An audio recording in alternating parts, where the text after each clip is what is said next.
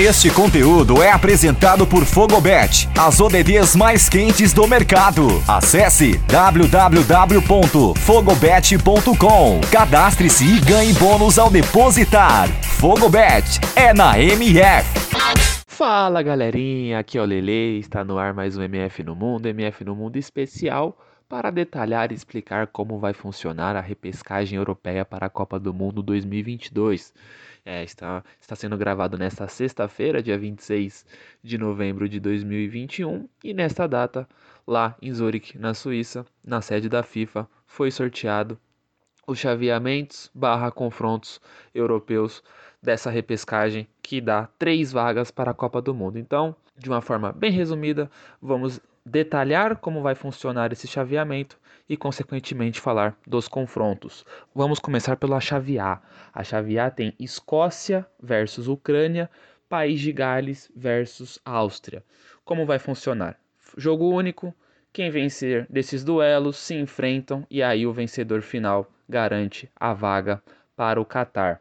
Falando um pouco mais dos confrontos, a Escócia enfrenta a Ucrânia, a Escócia que vem, que fez uma eliminatória muito interessante, 23 pontos, pontuação que daria a vaga direta em outros grupos, principalmente no grupo da Espanha, em que a equipe espanhola se classificou aí abaixo dos 20 pontos.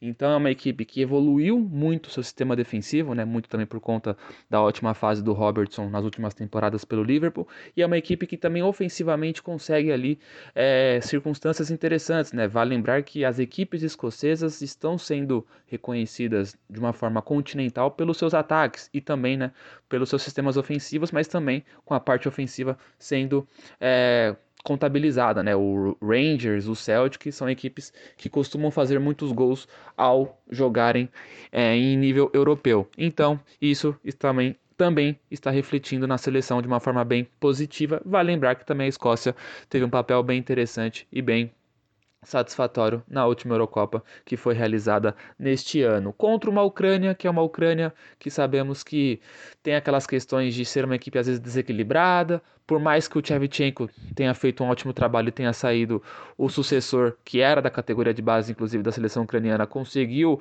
manter o bom ritmo e a Ucrânia de uma forma até emocionante ali conseguiu tirar a vaga da Finlândia no grupo da França. Então a Ucrânia aí é, podendo fazer um duelo bem interessante com a Escócia, um duelo até acima das expectativas tecnicamente. E do outro lado temos um confronto entre País de Gales e Áustria, País de Gales que não disputou uma Copa do Mundo desde 1958, né?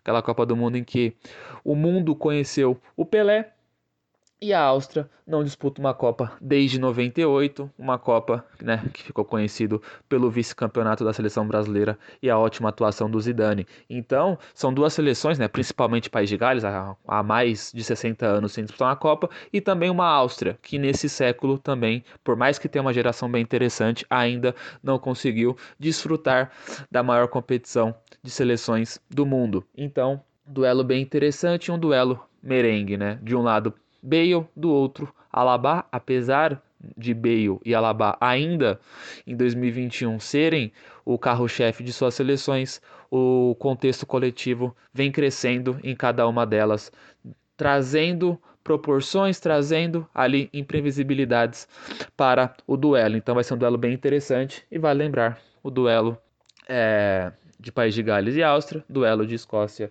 e Ucrânia, vencedores se enfrentam e aí teremos uma, um, um formato de jogo único, uma final aí da chave A. Indo para a chave B, temos o confronto entre Rússia e Polônia, equipes que seleções que fizeram uma Copa do Mundo em 2018 bem distinta, uma Polônia que decepcionou, caiu num grupo de Senegal, Colômbia e Japão.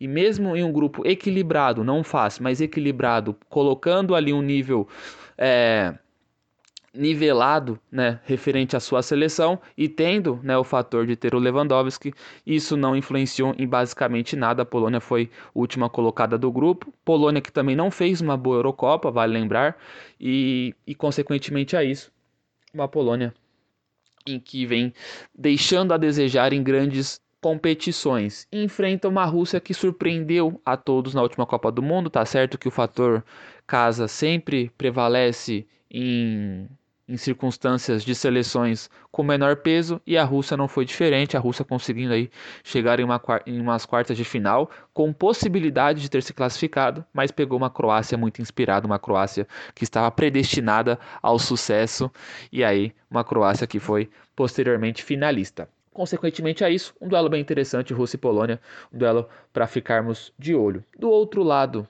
né, dessa chave temos Suécia e República Tcheca, que é um jogo muito interessante pelas questões táticas das duas equipes, principalmente que, na questão defensiva. São, são duas equipes em que tem como prioridade a questão defensiva. Porém, eu vejo a Suécia um pouco à frente nesse duelo por terem jogadores ali da parte ofensiva um, em melhor momento. Você tem o Ibrahimovic que, apesar da alta idade, ainda em uma grande fase, em, uma, em um grande cenário que é o futebol italiano, em um grande clube que é o Milan, e você também tem o Isaac, que é um jogador aí promissor, um jogador que vem fazendo sucesso na Real Sociedade, aliás, a Real Sociedade fazendo ótimas campanhas, tanto é, na questão continental da Europa League, quanto no Campeonato Espanhol, aí no G4, neste início de temporada. Então é uma Suécia mais preparada, tanto defensivamente quanto ofensivamente, enquanto a República Tcheca, por mais que tenha a questão do, do Chique ter, ter feito uma ótima Eurocopa, né, até gol do meio de campo. Aliás, na né, República Tcheca foi uma das grandes sensações da última Eurocopa. Ainda vejo a República Tcheca abaixo, ali num 51 a 49% contra a seleção sueca. Então, duelo interessante. Vai lembrar que a Suécia disputou a última Copa do Mundo, foi, fez um papel interessante, caiu nas quartas para a Inglaterra, enquanto a República Tcheca não disputa uma Copa do Mundo desde 2006, naquela geração fantástica de Nedved, Rosic, Baros, Kohler e né, o Peter Cech ali em sua ascensão pelo Chelsea. Indo para a chave C, terminando aqui basicamente o nosso resumão, mas não menos importante, pelo contrário, né? É o grande assunto do dia e provavelmente o grande assunto aí das próximas semanas até março, quando será realizada essa repescagem, que é a chave C, que é a chave mais entre aspas, problemática para as seleções italianas e portuguesas. Por quê? Porque o que temíamos aconteceu. Itália e Portugal caíram na mesma chave, na mesma chave, ou seja, Itália ou Portugal está fora da Copa do Mundo de 2022, é oficial. Ambas podem até juntas estarem fora, mas em tese teremos uma final de chave entre Portugal e Itália, algo que muitas pessoas não queriam pelo nível das equipes. Sempre é bom ter grandes seleções na Copa do Mundo, mas novamente é, as eliminatórias europeias vai deixar pelo caminho uma grande seleção. Né? Na, na, na Europe... Nas eliminatórias passadas tivemos Holanda e Itália fora, e agora nessa, ou Itália ou Portugal estará fora. Então vamos detalhar um pouco como foi essa chave.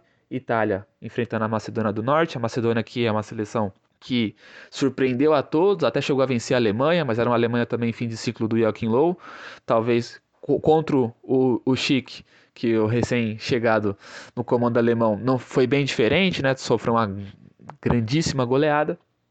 Então é uma Macedônia que mesmo assim, mesmo nessas circunstâncias, conseguiu uma vaga espetacular, que é essa vaga para repescagem, enfrentando uma Itália que sabemos as, as, questões, é atual campeã europeia, tem uma supremacia técnica em cima de muitas seleções europeias, mas que um grupo em que tinha uma Suíça muito boa, mas mesmo sendo melhor que a Suíça, mesmo tendo mais condições, acabou decepcionando e com um empate contra a Irlanda do Norte na última rodada, definiu o seu caminho para essa repescagem. E do outro lado temos um confronto muito interessante, um confronto que eu digo muito perigoso.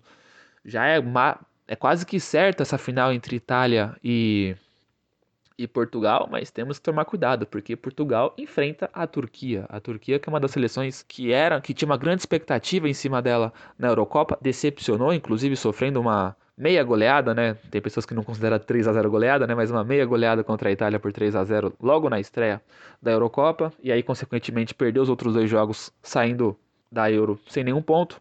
Um... E aí nesse fator enfrenta um Portugal que é a terceira vez né, nesta última década que chega numa Copa do Mundo através da repescagem, né? Ou pode chegar numa Copa do Mundo através da repescagem.